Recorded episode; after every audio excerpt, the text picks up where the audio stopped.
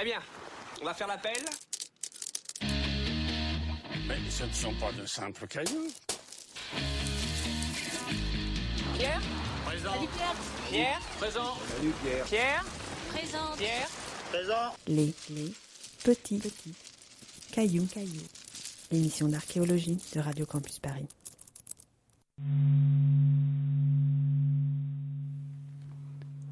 Le silence éternel de ces espaces infinis m'effraie. Blaise Pascal.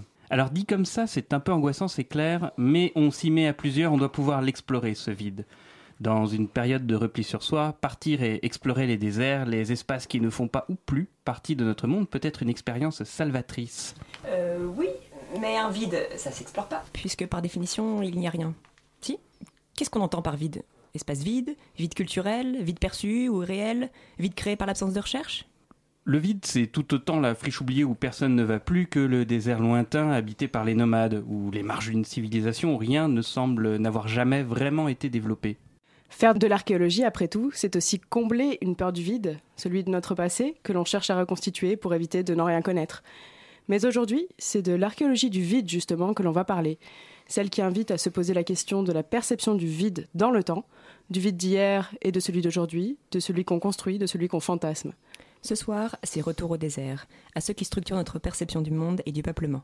Avec nous, deux intervenants du pays du vide que l'on pourra questionner à l'envie sur ce vaste et énigmatique sujet. Alors, on reçoit d'abord Tara Bezin-Waller, doctorante en géographie physique et géoarchéologie à Sorbonne Université, rattachée à l'UMR 7041 Arscan. Bonsoir Tara. Bonsoir. Et on reçoit aussi euh, Romuald Hous, doctorant en archéologie andine à l'université Paris 1 Panthéon-Sorbonne, rattaché à l'UMR 8096 Arkham. Bonsoir Romuald. Bonsoir. Et nous aurons aussi le plaisir d'écouter une chronique de Rémi euh, sur les pratiques colonialistes qui participent à la création du vide. Enfin, Léa nous proposera un rapide petit tour de France des expositions archéologiques à découvrir pendant les vacances de Pâques. Et juste un petit euh, bonsoir à Julie qui ne fera pas sa chronique ce soir. Julie, on pense à toi où que tu sois. Film de Bergman.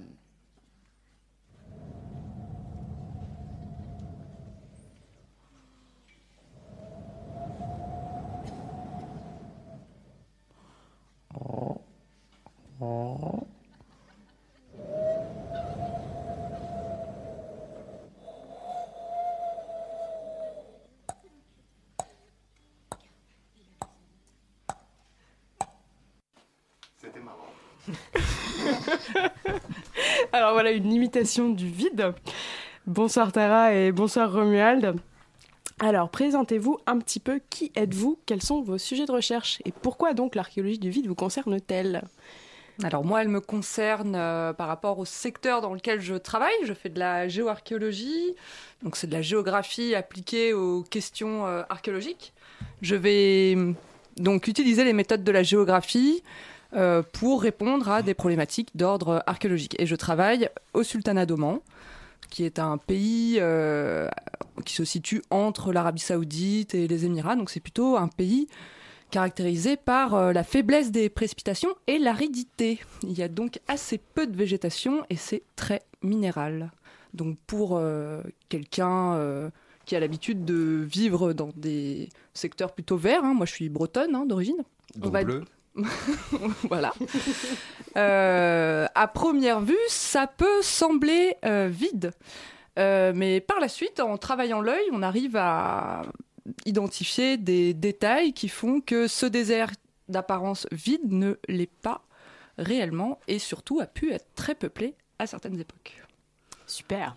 Et toi Romuald? Euh, alors moi, c'est pas complètement comme Tara, mais je me retrouve dans certains des éléments que Tara explique. Alors, je travaille au Pérou, en Amérique du Sud, et je travaille. Le vide me concerne sur d'autres problématiques, puisque je travaille euh, dans un vide que- qu'on pourra, et je pense qu'on en parlera après, qu'on pourra qualifier de vide archéologique, et pas vraiment de vide culturel. Je suis à une, euh, vraiment en marge du désert le plus aride du monde, et tac, ça c'est pour non, moi. Non, non, c'est Atacama, on le sait tous.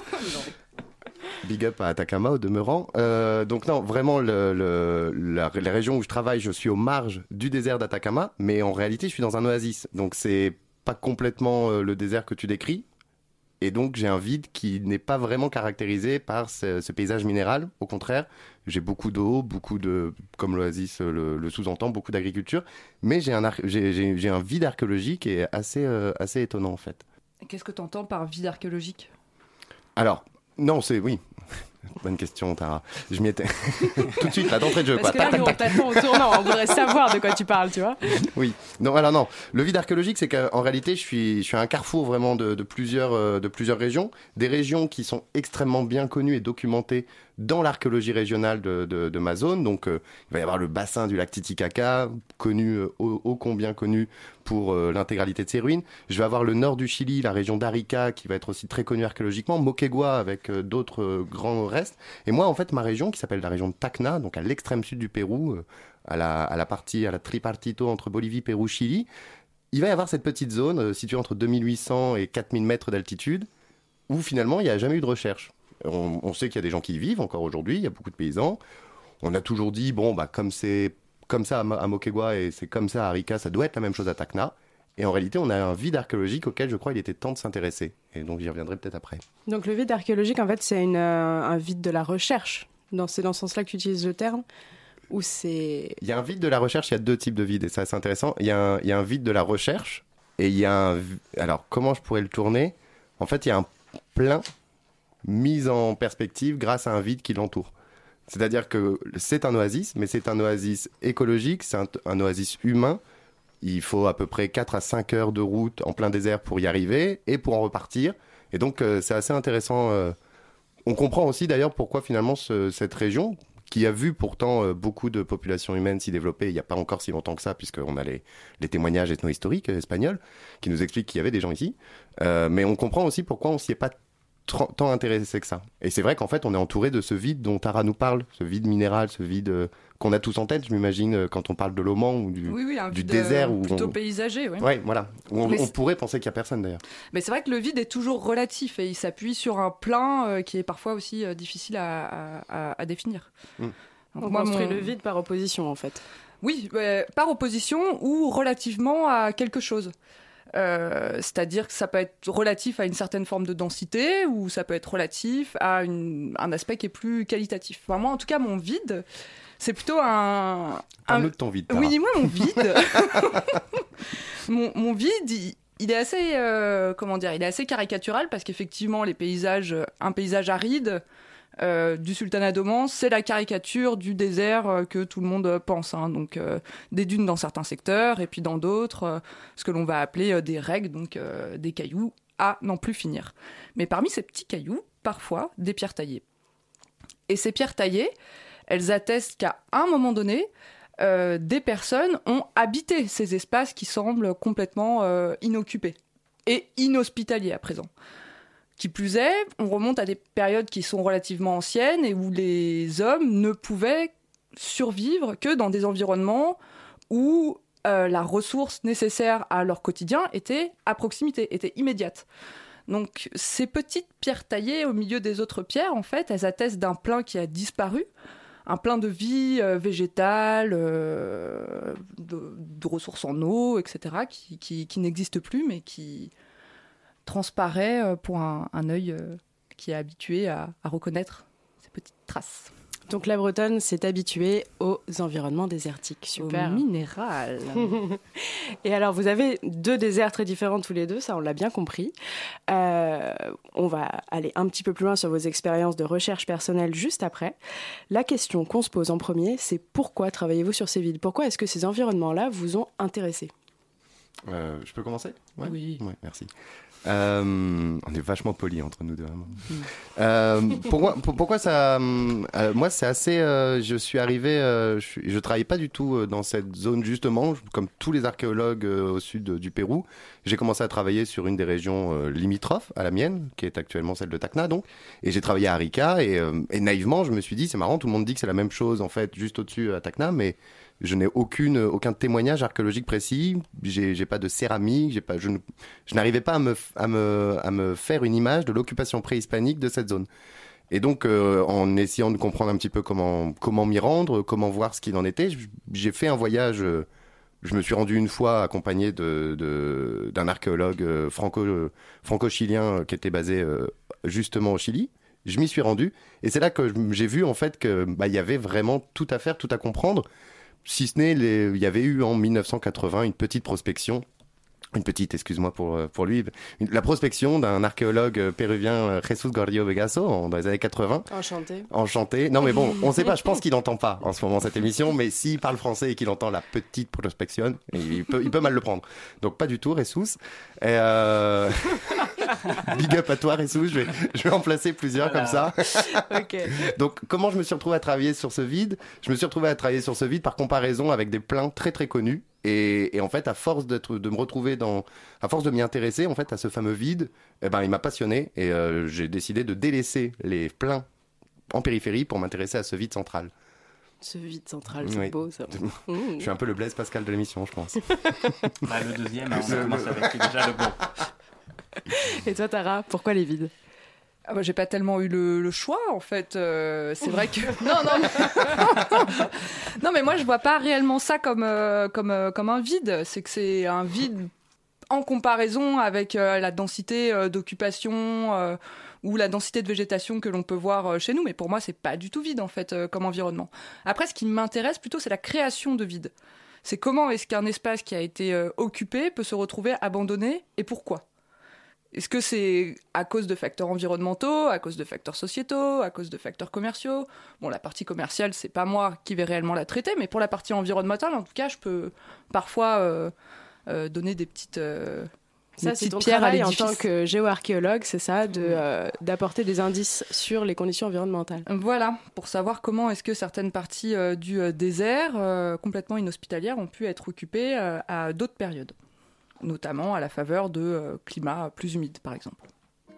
Hello, darkness, my old friend. I've come to talk with you again. Because a vision softly creeping left its seeds while I was sleeping.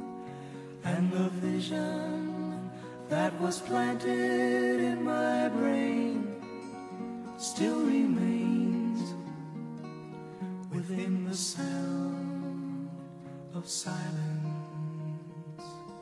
In restless dreams, I walked alone,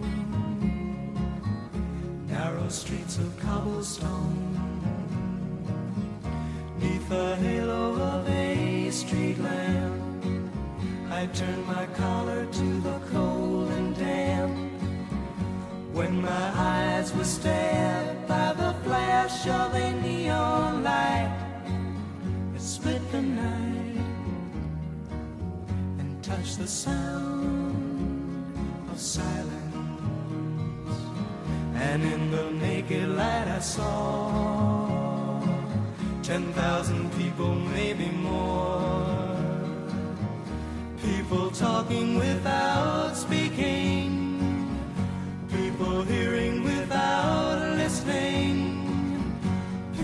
writing songs that voices never share. No one dared disturb the sound of silence. Fool said I, you do not know. Silence like a cancer grows. Hear my words that I might. Take my arms that I might reach you. But my words, like silent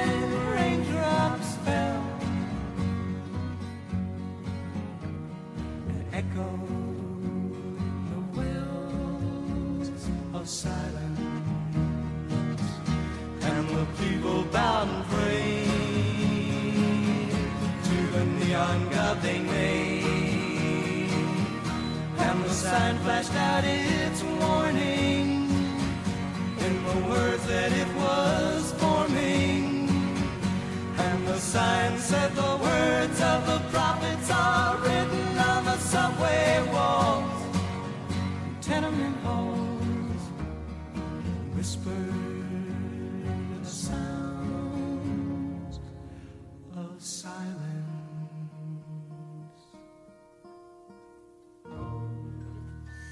C'était un classique des classiques, Sign of Silence by Simon and Garfunkel, enregistré en 1964. Radio Campus Paris. Alors, euh, bah, juste avant cette petite pause euh, musicale euh, bien gaie, bien joyeuse, euh, tu nous disais, Tara, que le vide s'était construit. Alors, qu'est-ce que tu entends par la construction du vide exactement? Alors, construction, parce que forcément, ça va, enfin, vu qu'on est entre humains, hein, c'est des humains qui vont définir ce vide et qui vont essayer de le qualifier ou euh, de le quantifier. Donc, à travers cette démarche, on va déjà euh, essayer de normer ce que ce qu'est le vide, si on considère que le vide est à la marge de certains plans. Donc, par exemple, d'un point de vue euh, quantitatif, si je veux essayer de qualifier un vide démographique, euh, en France, par exemple, le vide démographique, on considère que c'est des espaces de faible densité euh, où on va avoir 30 habitants au kilomètre carré. Mais par exemple, au Sultanat d'Oman, euh, la moyenne démographique est à 15 habitants au kilomètre carré. Donc voilà, on, on, on est sur des espaces qui sont complètement relatifs, bien qu'ils aient été normés d'un point de vue quantitatif. C'est-à-dire que pour nous, ce qui est vide, c'est 30 habitants au kilomètre carré. Au Sultanat d'Oman, c'est une moyenne, 15 habitants au kilomètre carré. Bon, maintenant, d'un point de vue qualitatif, qu'est-ce que, comment est-ce qu'on peut le construire? Bah moi, par exemple, voilà, j'ai expliqué tout à l'heure qu'en tant que bretonne, j'avais pas l'habitude euh, des paysages euh, minéraux. Donc pour moi, ça va me paraître vide. Certains espaces vont me paraître vides, mais en revanche, pour un Omanais, bah, lui, il va reconnaître dans le paysage certaines, euh, certains bâtiments, certains, certaines choses hein, qui, qui vont lui rappeler des pratiques spatiales, des passages, des voilà, des, des choses qui font que l'espace n'est- pas euh, complètement vide. Donc, juste, enfin, si je comprends bien, hein, euh, le vide, c'est à la fois euh, une construction, c'est-à-dire c'est, c'est, c'est- ça subit des définitions Mhm. qu'on y apporte, mais en même temps, c'est une perception qui elle-même est finalement très relative. À la personne qui observe. Oui, c'est vrai que ça, euh, pour avoir une petite expérience du désert également, c'est assez impressionnant quand nous, citadins parisiens, on arrive euh, dans le désert, et ben on a l'impression qu'il y a rien, on voit rien, et en fait, on parle avec quelqu'un qui, qui vit là, et on se rend compte que lui, il voit plein de choses, il voit les animaux, il voit les gens, il voit les voitures, on n'a même pas idée qu'ils sont là, et c'est vrai qu'en fait, c'est des vides qui sont très très habités, quoi. Mais j'aurais justement une question parce que vous parlez de la construction du, du vide et euh, c'est ce que je me demandais et ce que je voulais poser euh, comme question à Tara. Quand on est face à un vide tel qu'un désert, et bon, moi je connais pas le, le désert omanais, mais euh, je m'imagine ce genre de vaste étendue à la Tintin. Comment on construit les limites de cette étude? Toi qui te retrouves à devoir faire ta thèse à l'intérieur, quelles sont tes limites d'un désert? À, à quel moment tu vas te dire, bah, ce caillou-là, en fait, il ne m'intéressera plus? Non, il est au-delà de, de- de tous les autres cailloux taillés, tu vois? bah, le, le gradient, euh, ton, ton gradient de vide euh, va se référer au plein que tu as pu définir. Donc moi, pour euh, mes périodes, les espaces euh, centraux que l'on va étudier, ils vont rassembler au maximum une douzaine de bâtiments. D'accord. Donc en Donc tu- déclinaison, je me dis, si je suis sur une moyenne de 5 bâtiments, bah, on est sur un espace qui est moyennement fréquenté. Mais c'est pas... c'est- je veux dire que c'est mauvais comme gradient. En réalité, on peut... On peut pas le définir euh, précisément ce vide. Il faut toujours euh, rester euh, à l'écoute de ce qui reste à découvrir parce qu'on balise pas la région de manière systématique. Hmm. Oui, voilà. Donc ouais. pardon. Forcément, toi, dans ton étude, tu, tu ne proposes qu'un échantillon en ayant conscience de cet échantillonnage et tu te tu, tu, tu l'expliques en fait. Tu dis bien l'échantillon que je vous présente de mon étude ne représente qu'une infime proportion de ce qu'a pu être l'occupation de ce vide. bah, il est représentatif de la manière dont on a construit le savoir archéologique dans ma région. Ah oui, en plus. Oui. Ouais, parce que c'est la question aussi qu'on peut se poser, c'est euh, euh, puisque puisque que ce vide il est appréhendé en archéologie par des personnes qui nous sont contemporaines et qu'on parle de périodes qui sont euh, quand même à plusieurs millénaires de nous maintenant, euh, est-ce que notre perception du vide dans le temps, elle est euh, elle est potentiellement juste ou pas? Quel recul on peut avoir là-dessus? Bah déjà, on travaille avec des données qui sont forcément euh, parcellaires. Et on est obligé de composer avec le vide. Je pense qu'un archéologue qui cherche à trouver du plein partout, il, est- il fait fausse route dès le départ. Non, pas du tout. Non. non, non, je plaisante. Non, Merci donc, Romuald. Ouais, normal. Non, mais ne pas, ne pas accepter le vide, c'est faire fausse route parce qu'il y a des choses qu'on ne pourra pas savoir, qu'on ne pourra pas découvrir, qu'on ne pourra pas connaître. Donc, euh, même du point de vue euh, de la connaissance et de ce qu'on sait de nos territoires euh, ou de nos objets ou de voilà, euh, il faut accepter, euh, il faut accepter ces vides et composer avec et pas chercher à combler le vide, même si la nature a horreur de ça. Ouais. Non, mais c'est tout ce que j'ai à dire. ouais. je suis profondément d'accord avec toi. Voilà. Donc là, Romuald vient de combler un vide. Clairement. voilà, mais c'était en, en vrai, c'était une expérience que, que, que je voulais mener. C'est le premier à avoir craqué. Et oui, les humains n'aiment pas trop le vide.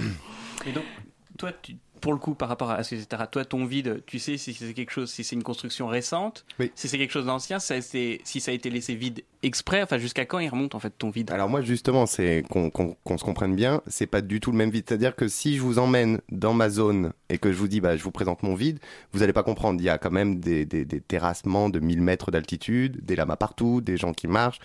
Mais ça, ils se sont concentrés dans 600 km carrés et tout autour, c'est le désert. Il y a vraiment plus rien après. Euh, ensuite, c'est les steppes à 4000, 5000 mètres d'altitude. Plus bas, c'est les déserts côtiers qui caractérisent la côte de le- du côté pacifique de l'Amérique du Sud. Donc vraiment, on est sur un oasis. Et moi, si je vous dis ça, c'est mon vide, par rapport à ce que Tara vient de nous expliquer, vous, vous pourriez être complètement en train de vous dire, euh, ok, il se moque de nous en fait. euh, oui, bah voilà. Maintenant voilà. qu'on a conscience de ça. Bon, euh, maintenant que ça, tu l'as posé, c'est pour ça que j'embraye, moi, tu vois.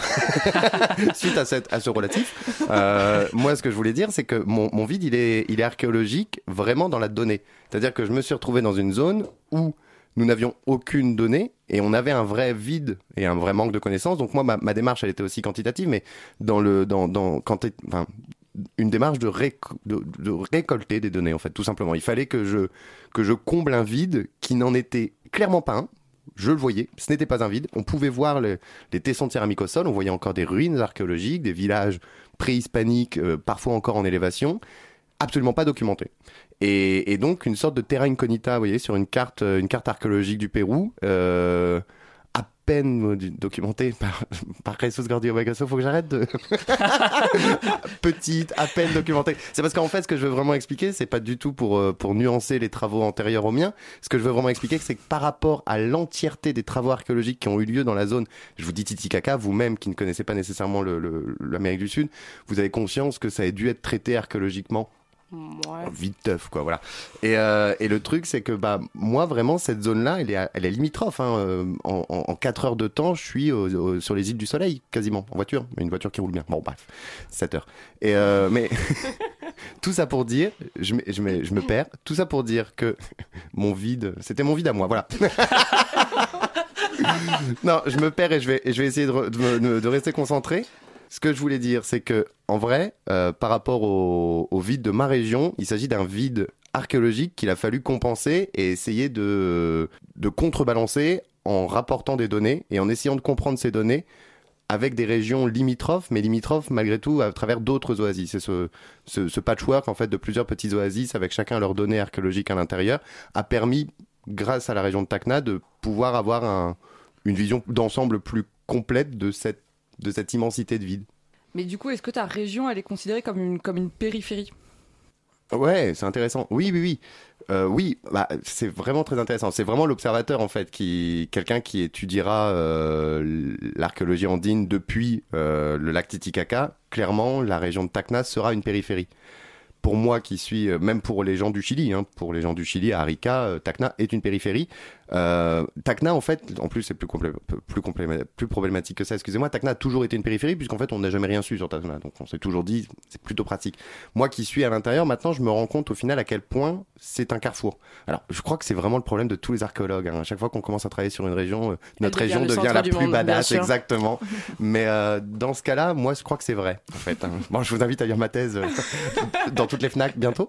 Mais euh, en vrai, non, c'est que je pense vraiment qu'en réalité, on était. euh, je le fais parce que je fais, c'est à travers des analyses spatiales SIG que je mets en- que j'essaye de montrer justement la la facilité d'accession, euh, d'accessibilité, de rapidité, de ressources d'une zone à l'autre à Tacna qui me fait dire et qui me fait caractériser cette région comme une sorte de carrefour. Tu la compares à d'autres pôles qui, eux, ont bien été qualifiés et sont oui, pas oui. considérés comme je des suis marges obligé, je suis obligé en fait. J'ai été obligé de la, de la comparer à d'autres euh, à d'autres pôles. Je pouvais pas me lancer parce que j'en ai pas les capacités ni les connaissances. Je pouvais pas me lancer euh, à, à- à- à- bras perdus, à corps perdu, à bras ouverts et à corps perdu, à bras perdu, euh, dans cette zone sans sans comprendre ce qu'il y avait autour et sans c'est très compliqué en fait de systématiquement tout rapporter ce que tu vois et ce que tu découvres sur le terrain à te dire bon est-ce que ça ressemble à la région d'à côté?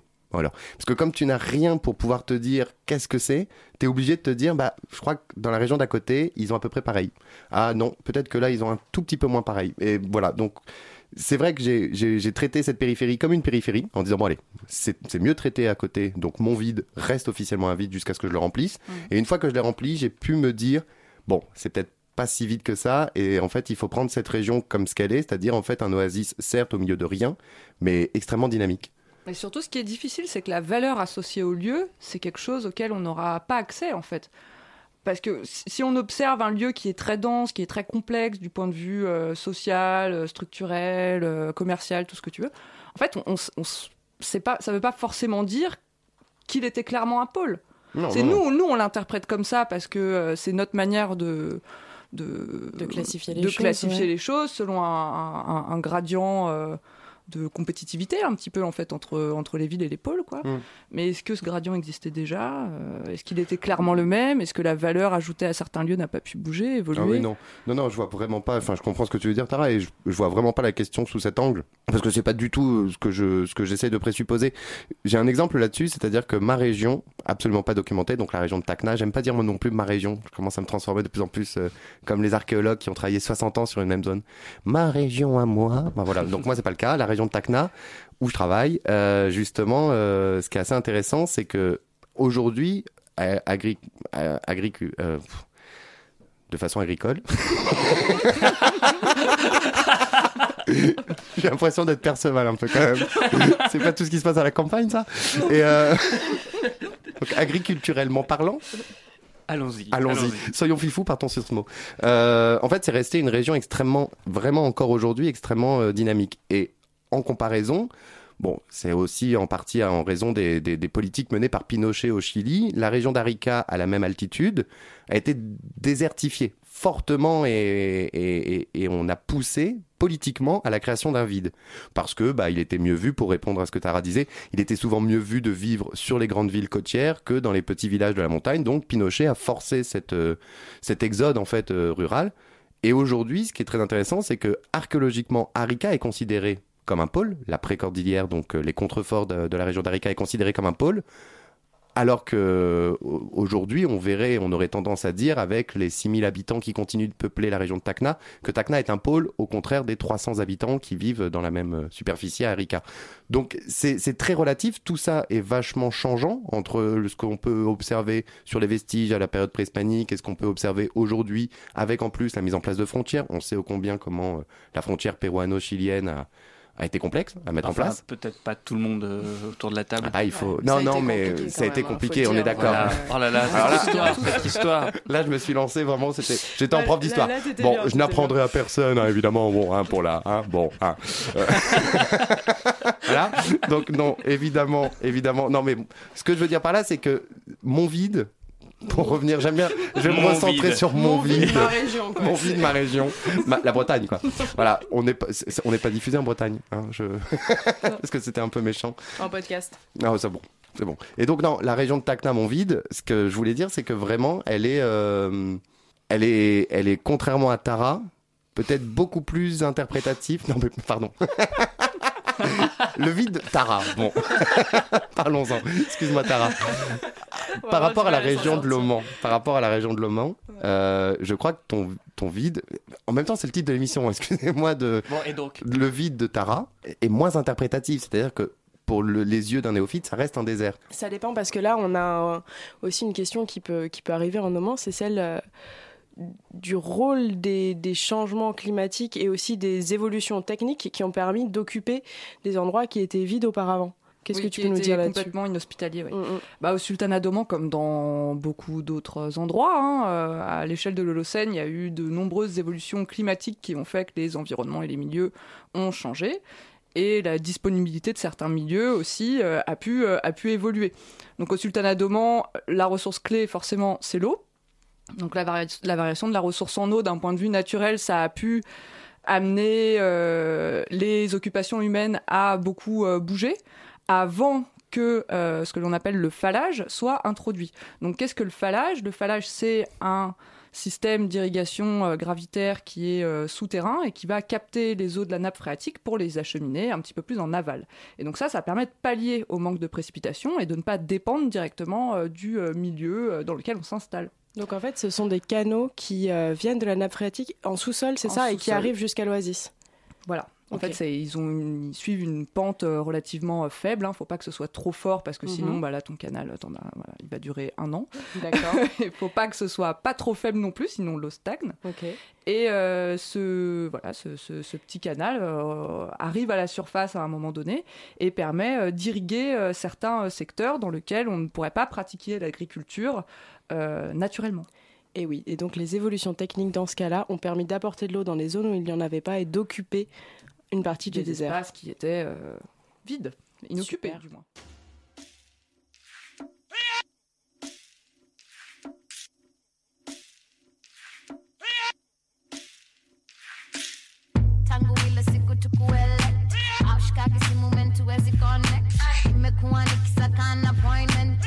Tangu ile siku tukuelect aushikagi simu mentuwezi connect imekuwa nikisaka an appointment imekuwa nikisaka disappointment siku hizi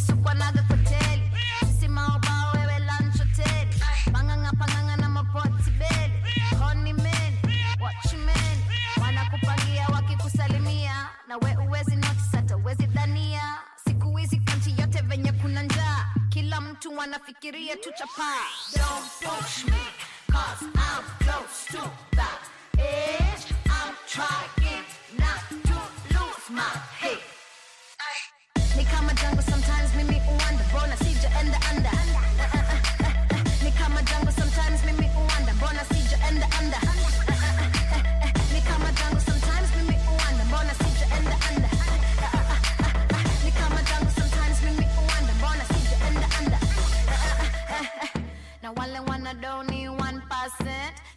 si uwaonaga siku ya kulipa sisi ukuwaga ndani ya predicament biggest spender government. Na artificial. Congregation superficial. Wanataka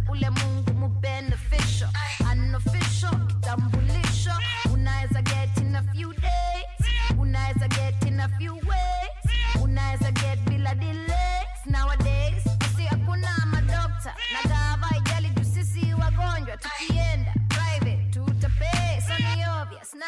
I'm a sick. Don't push me.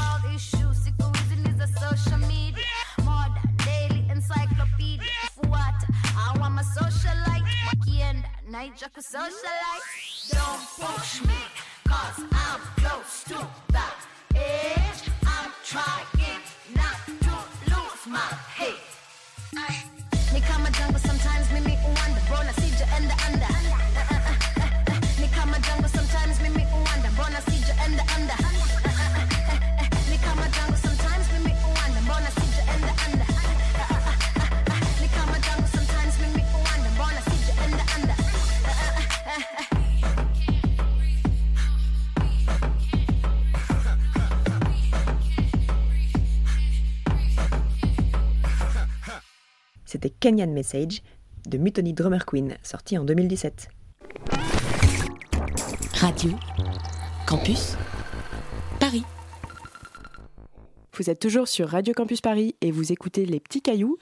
On va maintenant passer sur le thème de l'archéologie du vide, toujours à une chronique de Rémi, pompeusement intitulée Les rois du désert ou comment les velléités coloniales construisent du vide. À toi Rémi.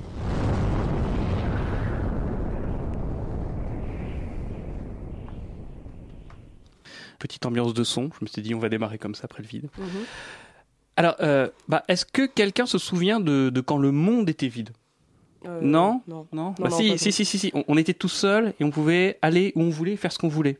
Voilà. Ça, c'est le nord de la France. Du tout pareil.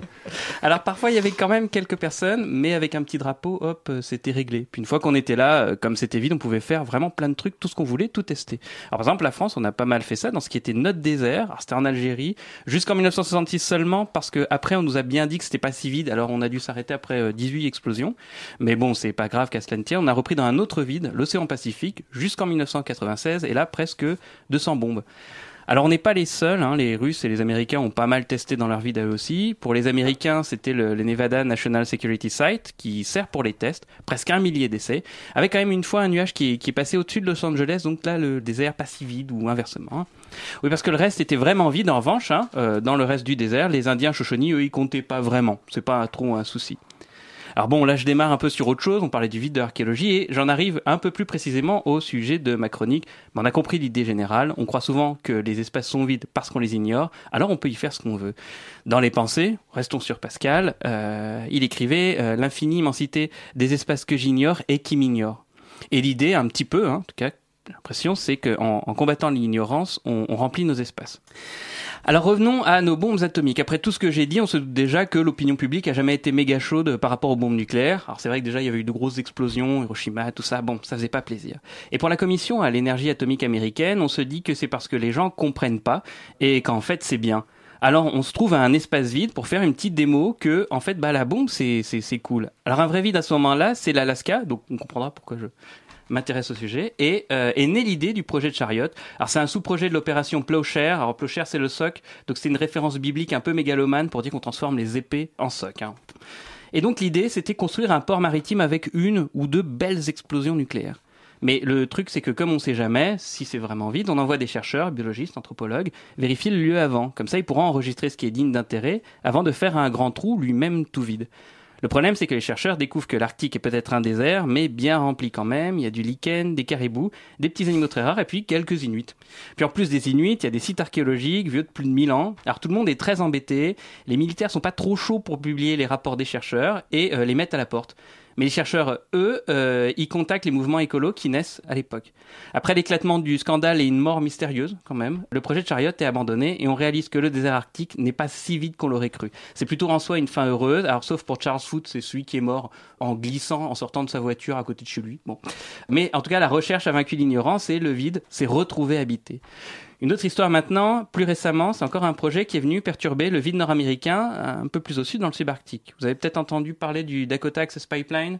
C'est un pipeline qui traverse les États-Unis, dont la, dont la construction avait été un temps interrompue par les populations autochtones, mais qui a finalement euh, abouti en 2017. Le gros problème, c'est que le projet traversait Standing Rock, un lieu vide pour les gouvernements et les consortiums pétroliers, une réserve, un lieu sacré pour les Sioux. Vide pour ceux qui ignorent, occupé pour ceux qui y vivent. Puis ce que vous savez peut-être pas, c'est que ce projet était lié à un autre pipeline, le Trans Mountain au Canada. Celui-ci devait relier la Colombie-Britannique sur la côte pacifique à Edmonton dans les terres, pas loin justement d'une jonction avec le Dakota Access. Alors ce pipeline, il existait en partie déjà, mais il, s'agissait de l'augmenter. Le truc, c'est qu'à nouveau, il devait traverser des réserves, des espaces sacrés, et simplement des lieux fragiles que les gens voulaient pas voir détruits. Alors cette fois-ci, pas de concertation, euh, le gouvernement lance quand même le projet, histoire d'être sûr que c'est vide, en regardant ailleurs. Et Justin Trudeau, premier ministre canadien quand même signataire et hein, des, chantre des, des accords de Paris sur le climat en 2016, il a déclaré, je cite, à Houston en 2017, aucun pays ne trouverait 173 milliards de barils de pétrole dans le sol et laisserait tout ça là. Bon alors pour le coup, le, le tribunal quand même a finalement donné tort au gouvernement et le projet est pour l'instant suspendu. Cette fois, c'est un espace qu'on décide d'ignorer pour pouvoir y faire ce qu'on veut. Alors ce que je disais tout à l'heure, c'est qu'on croit souvent que les espaces sont vides parce qu'on les ignore. Et parfois, en les explorant, on réalise qu'ils ne sont pas si vides et que le vide n'existe que par l'ignorance. Mais parfois aussi, comme pour les pipelines nord-américains, l'ignorance est un choix et on détourne les yeux des espaces et ceux qui y vivent. Et c'est alors qu'on les transforme en désert. Bravo, ouais. Waouh, waouh, belle chronique. Non, bravo, bah là, on est obligé. Et c'est pas comme si ça fait 8 mois que tu la prépares en plus. c'est- non, c'est Ah pas bah, ah c'est spontané, spontané. Donc très là- belle chronique, pardon, excuse-moi. Ouais, ouais, ouais. Donc Rémi nous a parlé là du, du vide, euh, du vide qu'on ignore et donc du vide aussi euh, qu'on va pouvoir combler en s'y intéressant. Quels différents types de vides on peut avoir? Est-ce qu'un un vide géographique euh, qu'on comprend euh, par euh, des curseurs de peuplement euh, va être forcément un vide euh, culturel? Est-ce qu'on a un lien comme ça entre... euh, Entre densité de population et symbole, euh, valeur symbolique? Non. Euh, c'est justement ce qui fait que c'est assez compliqué de qualifier, euh, de qualifier un lieu, surtout lorsqu'on l'a pas connu et surtout lorsqu'on n'a pas connu ses occupants ou ses habitants.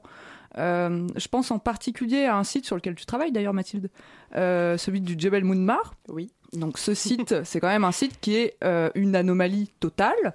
C'est un temple de euh, l'âge du fer, un site cultuel pardon, de, Ouais, voilà, de l'âge du fer, sur lequel on a, dans lequel on a retrouvé 3000 pointes de flèches, euh, des. Ouais, Fais-nous des- la liste, parce que toi tu les as tous sortis un à un. Voilà. Non, on a, on a découvert sur ce site cultuel, en effet, des, énormément d'armements en bronze et d'armements votifs, en fait, qui n'a pas été utilisé et qui n'étaient pas destinés à être utilisés. Donc, on a des arcs, des poignards, des flèches, voilà, énormément de choses. Des de figurines de, serpents, voilà. Et ce site est complètement déconnecté des autres euh, territoires archéologiques de l'âge du bronze et du fer qui existent euh, dans la région. Et il est par ailleurs complètement déconnecté des centres euh, oasiens euh, qui perdurent. Parce que dans, bah, au sultanat d'Oman, on va dire que le peuplement commence à se fixer à peu près à l'âge du bronze, à l'âge du fer, et que les oasis de l'âge du bronze et de l'âge du fer sont situés à peu près au même endroit que les oasis actuelles. Alors juste, est-ce que Ouais. tu pourrais nous rappeler euh, les, les dates Âge du bronze, âge du fer pour euh, tous les auditeurs? Ouais, pour les auditeurs. Ouais, voilà. Et moi aussi, dans le secteur. je Ah sais non, mais moi aussi, hein, Ah oui, t'inquiète, voilà. ouais, ouais. Et C'est ben, trop du coup, à l'âge du fer, euh, sur le site dont on parle, on est à environ euh, 1000 ans avant, avant notre ère. Et âge du bronze, ça commence à 3100 Voilà. à peu près. Avant notre ère, toujours. Voilà. Donc, ça se- donc le territoire se fige assez, assez tôt. hein. Euh, et le Djebel Mounmar, le site du Djebel Mounmar, il est au milieu de rien. Il est au milieu de rien, et pourtant c'est un des sites dans lequel on a trouvé la plus f- le, le nombre le plus important euh, d'artefacts à valeur symbolique euh, forte. Tout à fait. Voilà. Donc là, on est vraiment dans un, dans un vide géographique qui est en fait. Désolé, on a un fou rire en studio. tout ça- Euh, tout qui ça- tout n'est ça pour pas, dire que la- n'est pas la- du tout un vide culturel. Et oui, et oui, tout à fait. Et donc on est loin de l'oasis, en effet, euh, à une, quand même euh, plus d'une vingtaine de kilomètres de l'oasis actuelle, qui était déjà en fait probablement l'oasis aussi de l'âge du fer. Par contre, on est euh, visiblement aussi sur des, sur des routes commerciales. On est sur des routes commerciales. Donc là, on est plutôt dans un monde nomade. On est dans un monde nomade qui est intéressant parce que la plupart des choses qui composent ce monde sont faites de matériaux périssables. Donc en bois, en tissu, etc. Donc c'est des matériaux qui ont vraisemblablement disparu et qui ne sont plus euh, visibles. Donc euh, c'est un monde en fait qu'on a du mal à reconstruire. Et est-ce que dans, dans des espaces vides comme ça, on a fréquemment des populations nomades qui s'installent? Est-ce qu'il y a un, un lien aussi entre type d'occupation d'un que, espace et puis les, sa est-ce que les nomades aiment le vide? Ça je, ça, je sais pas. Je dirais que c'est plutôt des personnes dont les mobilités sont opportunistes et donc qui vont avoir tendance à rejoindre des espaces relais ou des pôles euh, qui sont dans leur intérêt. Et après, en termes d'appropriation du territoire, bah, tout le monde va ajouter une valeur matérielle ou immatérielle au territoire qu'il a envie d'occuper. Et ça, c'est, ça fait partie euh, en fait de la volonté de la volonté de chacun. On peut créer un plein. euh. Non, non, non, mais je t'en prie, excuse-moi, je voulais pas te. Ah, non, je voulais pas Ah, te pardon, oui. Je lève la main gentiment, moi. Non, mais je pense que tu as pas mal de choses à dire là-dessus parce que toi, tu as, des nomades d'ailleurs dans, dans, dans ton secteur. C'est euh, ouais, exactement. ouais. Ouais. C'est c'est- c'est ce que je voulais dire. euh, comme je vous entendais parler des nomades, et c'est vrai qu'il y a, il y, a, il y, a cette, euh, il y a cette question assez intéressante euh, du nomadisme, en tout cas euh, tel qu'on le perçoit dans, dans les Andes. Et, et qui reflète en fait vachement bien ce que j'expliquais, ou du moins ce que j'ai essayé d'expliquer euh, tout à l'heure, c'est par rapport à ce, à ce territoire un peu en patchwork, euh, fait de plein de petits oasis au cœur d'un désert. Ou en timbre poste. Oui. Euh, le, justement, là- là-bas, on va avoir, on va avoir non pas un nomadisme, mais une mobilité extrêmement accrue entre ce que l'on appelle les différents euh, étages écologiques andins. Vous savez, donc euh, c'est euh, chaque étage, donc chaque altitude de la cordillère des Andes va avoir ses propres ressources. Le maïs ne poussant pas au-delà de 3000 mètres, la pomme de terre ne poussant pas en dessous de 2500, 2800 mètres, euh, les, les lamas préférant se reproduire dans la, dans la fraîcheur des altitudes et ainsi de suite. Ouais, je passe. je passe et plusieurs exemples fort Merci intéressants en demeurant. et, et justement, on va avoir des populations qui occupent l'intégralité de ces espaces écologiques andins et on va donc avoir aussi des populations qui vont être euh, en charge de relier, en fait, de faire les, les tirés, de, de, de, de créer les connexions et les liens entre, toutes ces, entre tous ces groupes. On peut pas vraiment parler dans ce cas-là d'un d'un nomadisme, mais c'est un semi-nomadisme. On n'a pas trop la. Dans ce que l'on appelle, on a, on a cette théorie de la, de la mobilité giratoire, où ce sont des gens qui vont partir pour plusieurs mois peut-être, pour, re- pour rejoindre des groupes sur la côte, dans la montagne, euh, dans les Piémonts. Combien de temps, on ne sait pas trop, mais ce qui est très intéressant, c'est que c'est au cœur de ce territoire le voyage qui crée, en tout cas, les liens entre les différentes personnes. Le réseau, oui. Oui. Enfin, juste, non, dans ce cas, ce que je sais comprendre par rapport à ce que tu disais tout à l'heure, que la zone avait été désertifiée. Donc il continue d'y avoir de ce nomadisme malgré cette désertification. Non, navré, navré. Non, Non, non. c'est ça. Euh, Enfin, navré, non, je me suis mal Enfin, expliqué. oui. Navré pour eux. Oui. Non, non, je me suis mal expliqué. Euh, la désertification dont je parlais tout à l'heure, elle est vraiment euh, euh, seconde moitié du, du, du 20e siècle. hein. C'est vraiment Pinochet, c'est une politique très récente au Chili, qui d'ailleurs ne concerne que le Chili. La Bolivie et le Pérou s'en sortent encore très bien en termes, je veux dire, de, de vie, euh, de vie paysanne. Euh, Aujourd'hui, en fait, c'est vrai qu'il n'existe plus. Moi, j'ai pu parler avec des populations paysannes euh, au Pérou, au sud du Pérou, qui m'expliquaient que leurs grands-parents avaient encore des caravanes de lamas et qu'ils pouvaient donc parcourir en fait ces distances entre haute, et basse terre en 3-4 semaines à peu près. Euh, Mais bon, là, c'était en trajet direct. Ça fait combien de kilomètres à peu près? Euh, il faut compter 400-450 km en ligne droite. D'accord. Ce qui n'existe pas, hein, comme vous vous en doutez, euh, mais à vol d'oiseau sur Google Earth. Je te le dis, 400 km. non, en vrai, euh, en vrai, voilà, il faut compter si on fait d'un point A à un point Z, euh, à un point B directement euh, dans la, avec une caravane de lama. Ils expliquaient 4 semaines. Mais c'est vrai que ce serait donc la dernière génération en fait. Hein, ces, ces, ces grands-parents qui ne vivent d'ailleurs même peut-être plus aujourd'hui, qui ont abandonné parce que bah, on a les routes, on a de plus en plus de travail sur les routes goudronnées. En fait, on a de moins en moins de, de, ce, de ce genre de petits oasis perdus dans les piémonts. On en a de moins en moins difficilement accessibles au Pérou aujourd'hui. Et c'est très bien. le- la santé va avec, les écoles vont avec. euh, Le évidemment, progrès. le progrès, en fait, voilà, exactement. Non, mais c'est triste à dire, mais l'électricité, c'est vrai qu'il y a encore des, voilà, il était, c'est extrêmement important. Mais même si dans ce genre de région, il y avait encore pu y avoir une sorte de, de, persévé- de persévérance ou de, de, de continuité de certaines traditions, elles ont aujourd'hui disparu. Mais Si- ça vient, ça vient pas Si vraiment de la je politique. comprends bien, c'est limite euh, parce qu'on construit des choses que ça crée un vide humain. C'est parce qu'on construit un aménagement qu'on vide. euh, la- T'es dur. Non, mais euh, C'est des nouvelles polarités, si. On concentre. Et euh, voilà. si Ouais, euh, les mais- dépendances économiques sont autour de ces nouvelles polarités, les gens vont s'y concentrer euh, forcément. Mais dans tous les cas, il n'y avait pas de. moi, Je pense pas que le vide. Enfin, les, les, les, les échanges sont différents. Le, le réseau est différent, les contacts sont différents entre ces populations-là aujourd'hui, et j'arriverai vraiment, vraiment pas à faire de parallèle entre l'époque préhispanique et aujourd'hui. Je pense même que ce serait beaucoup trop hasardeux. ouais. Mais dans tous les cas, ce que ce que je crois, et vraiment c'est à titre personnel, je pense que les populations de la région de Tacna à l'époque préhispanique étaient sans doute plus mobiles, ça c'est sûr et certain qu'aujourd'hui. Elles, avaient, elles voyaient sans doute beaucoup plus du, du, du paysage que les populations aujourd'hui, qui sont malheureusement, pour des raisons économiques ou autres, enfermées dans un carcan quotidien de bah, les terrasses, l'agriculture, l'école à côté, et ainsi de suite. Je pense qu'à l'époque, il y avait quand même vraiment une... On, on a souvent cette image monolithique euh, de l'intermédiaire récent, donc la période qui précède juste les Incas. Quelle date? 1400, euh, non, bah, je- ça commence bien, c'est ma thèse. 1000, 1450, euh, 1000, 1450, c'est juste avant les Incas. On a cette image de cette, de cette époque, de cette période euh, extrêmement conflictuelle et guerrière. Et je crois que justement, il y a, il y a quelque chose qu'il faut bien essayer de mettre en opposition, c'est la mobilité nécessaire à leur survie. Ils ne pouvaient pas faire autrement que de voir, de, de voir du pays, de côtoyer d'autres personnes. Ils voulaient du poisson, bah, ils devaient déjà faire euh, 200 km et on sait qu'ils avaient du poisson et des coquillages. Donc euh, ils l'ont fait. Ça, c'est hyper intéressant parce que c'est vrai qu'on a l'impression souvent qu'à notre époque, on est à un- une sorte d'apogée de la mobilité. En fait, on Ouais. est sur un moment où nous, on se déplace beaucoup plus que le faisaient nos ancêtres, etc. Et là, tu nous, tu nous proposes un exemple euh, finalement qui montre que c'est une. Ça, c'est on est sur un vide qu'on construit, quoi, Ouais. qu'on perçoit nous avec nos références à nous, mais qui n'est pas forcément une réalité archéologique. C'est ça. Ce, que- ce qui est intéressant, c'est que ces familles-là qui devraient, euh, si elles voulaient partir, euh, par exemple, une famille qui vit à Tacna dans ma région euh, veut aller visiter le lac Titicaca, elle loue une voiture. C'est sûr que le progrès technique fait qu'en une journée, elle fait l'aller-retour. C'est vraiment dans les, dans les mœurs. Elle ne fera plus l'effort de voyager et elle n'a plus le besoin pour sa survie de bouger.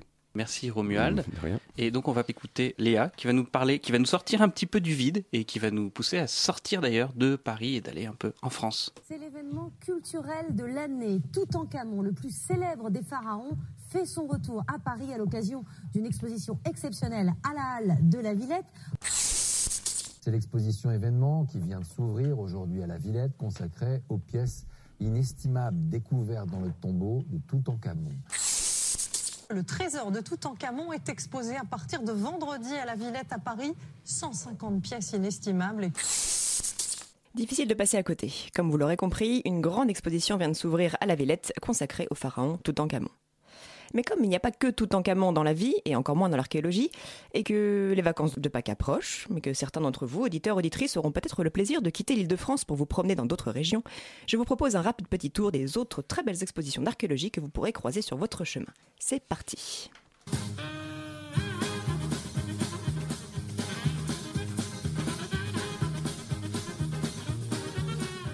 Stop Premier arrêt, Rennes. Au musée de Bretagne au Champ Libre, vous pourrez visiter l'exposition Rennes, les vies d'une ville. En prenant appui sur les résultats des nombreuses fouilles archéologiques préventives qui ont été menées ces dernières années dans la ville, l'exposition propose un regard neuf sur l'histoire de la ville et son évolution depuis la période gallo-romaine à l'époque contemporaine. On repart.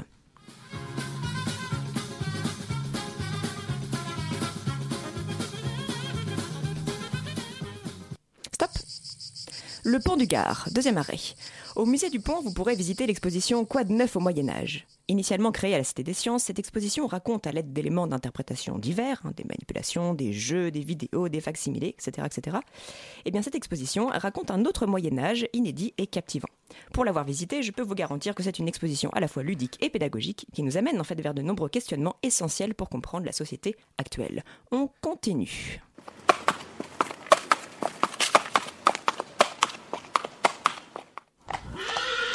Stop Oh là, stop Troisième arrêt, Alice s'entraîne, plus connue sous le nom d'Alésia. À partir de demain et jusqu'au 22 septembre, au musée au parc de ce site, vous pourrez visiter l'exposition Bling Bling consacrée aux vers gaulois.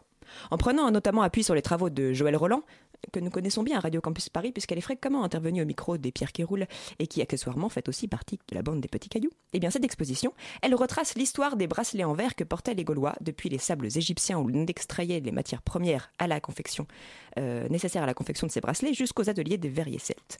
En questionnant le rapport des Gaulois avec leurs bijoux en verre, l'exposition invite également à s'interroger sur nos propres façons de nous parer. Euh, les Gaulois, par exemple, étaient-ils eux aussi euh, portés sur le bling-bling? Mais ce n'est pas tout. L'exposition vous propose également une histoire du verre depuis la protohistoire jusqu'à nos jours. Et puis, et puis, surveillez le calendrier. Il est possible que vous rencontriez au hasard de une de vos visites des verriers qui viendront à plusieurs reprises au cours du printemps sur le site pour vous faire plusieurs euh, démonstrations de soufflage de verre et de fabrication de bracelets. Nous repartons.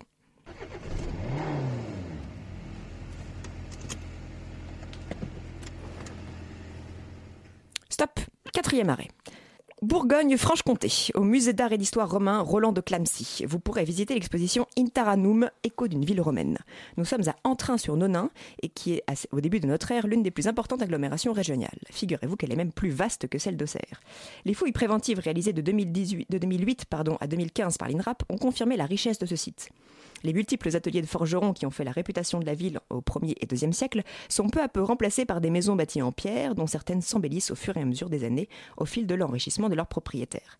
L'exposition vous propose de déambuler dans les rues de euh, la cité antique grâce à une, scéno- une scénographie très euh, évocatrice. On continue. Stop Cinquième arrêt. 3. À l'Hôtel Dieu, l'exposition Archéaube vient d'être prolongée. En six étapes et plus de 200 objets archéologiques, l'exposition témoigne de la façon dont les populations ont traversé, habité, investi, exploité le territoire de l'Aube. Des agriculteurs aux artisans, des marchands aux guerriers, jusqu'aux princes celtes, Archéaube montre les processus de densification de l'habitat, d'accélération de l'économie agricole et marchande, de stratification euh, et de stratification de plus en plus visible de la euh, société. Et voilà, notre rapide euh, petit tour des expositions d'archéologie actuellement en cours n'est bien entendu pas exhaustif. Alors n'hésitez pas à vous renseigner parce qu'il y a certainement un peu d'archéologie à comprendre et à découvrir là où vous vous rendrez ce printemps. Eh bien, merci Léa. C'était, beau- il y a plein de choses à voir en France, c'est super. Comme quoi, c'est pas vide. Voilà, on parle toujours du, du vide en dehors de la capitale. Eh bien non, sortez, la décentralisation existe. Alors, on a donc pas de billets pour tout Camon malgré tout, euh, non? La Euh, non, t'as même pas de à- tarif d'accord, réduit. Voilà, laisse, d'accord. c'est voilà, laisse tout de suite. d'accord? Bon. Euh, eh ben, en fait, on arrive à la fin de l'émission, je crois. Il nous reste encore 5 minutes. Alors, si vous avez quelque chose à rajouter, c'est le moment. Alors, peut-être pas Romuald, mais Tara, si t'as quelque chose à rajouter. C'est bonne guerre. Sur 5 minutes Oui. Oui, on pourrait parler, euh, on pourrait parler des vides euh, chronologiques. On, on l'a on l'a évoqué à un moment donné. Euh, avec Romuald, je pense que tu dois avoir des vides chronologiques euh, chez toi aussi. Oui. Voilà. Ce qu'on appelle euh, des Dark Age ou des Dark Millennium, qui, entre guillemets, sont bah, des périodes pour lesquelles on comprend pas trop ce qui est en train de se passer. Des périodes obscures, vraiment les âges sombres. quoi. Les âges sombres. Et Mm, moi, mm. c'est la qualification un petit peu péjorative du terme qui euh, me fait euh, tiquer. Parce que euh, pourquoi qualifier ces, ces- ces périodes de Dark Age? Pourquoi quand on ne sait pas, c'est sombre? Pourquoi quand on ne sait pas c'est sombre? Ou pourquoi pas- quand c'est moins dense ou euh, moins riche, c'est forcément moins bien? Ça, moi, c'est ouais, ça c'est Eh quelque, oui. chose qui, c'est quelque chose qui m'intrigue et, euh, et je pense que bah, notamment euh, en ce moment on est en train de revenir à des systèmes de développement où la croissance n'est pas forcément euh, euh, la, Le moteur. le moteur Absolu, ouais. Voilà, ou la principale stratégie à adopter. Et peut-être que euh, euh, nos modes d'interpréter les Dark Age vont eux aussi évoluer en repensant différemment ce que peut être euh, la croissance ou le développement. Ouais. Non, c'est vrai que c'est intéressant. Donc, je peux pas rajouter. il faut, mais- bah oui, donc en fait, il f- ça veut bien dire qu'il faut bien s'intéresser à ces vides et que et que bah, il reste plein de choses encore à explorer. C'est chouette. Et oui. Ouais, Donc- non, c'est sûr. Les vides sont utiles et nécessaires finalement à la réflexion. Bah oui, ils sont nécessaires à notre métier parce que sans eux, on ferait rien, on n'aurait rien à exhumer. hein. Bah, alors moi, je... Super. bah, C'est vrai. Non. hein.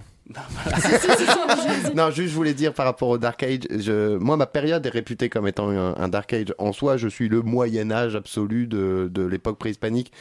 Les hiatus que j'ai, c'est vraiment des hiatus de rien. On n'a rien trouvé, on ne sait pas, on, on ne comprend pas l'occupation de ces territoires. Et ça, c'est des vides qui doivent encore être euh, et que j'ai pas réussi moi à gérer. Mais il y a encore plein de vides à faire.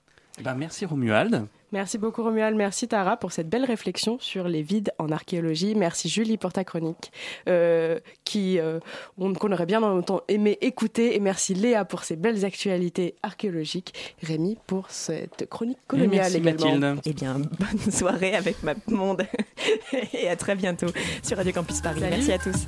Au revoir.